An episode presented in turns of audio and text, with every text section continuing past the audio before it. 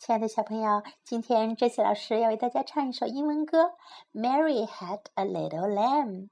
这是一首在美国家喻户晓的儿歌，几乎每个人都会唱呢。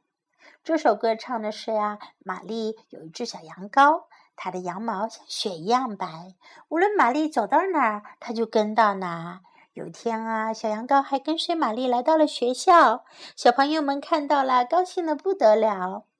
啊，他们就问老师说了：“为什么小羊羔这么爱玛丽呢？”老师说：“因为玛丽爱着小羊羔呀。”好了，现在这些老师就为你唱这首歌。Mary had a little lamb, little lamb, little. Mary had a little lamb, its fleece was white as snow.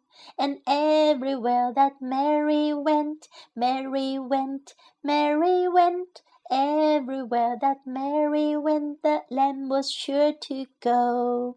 It followed her to school one day, school one day, school one day. It followed her to school one day, which was against the rule. It made the children laugh and play, laugh and play, laugh and play. It made the children laugh and play to see a lamb at school.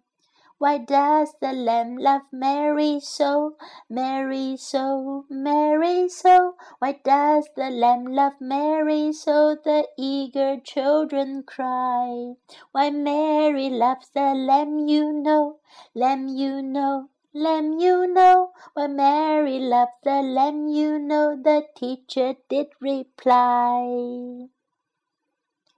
晚安，亲爱的小朋友们，Good night.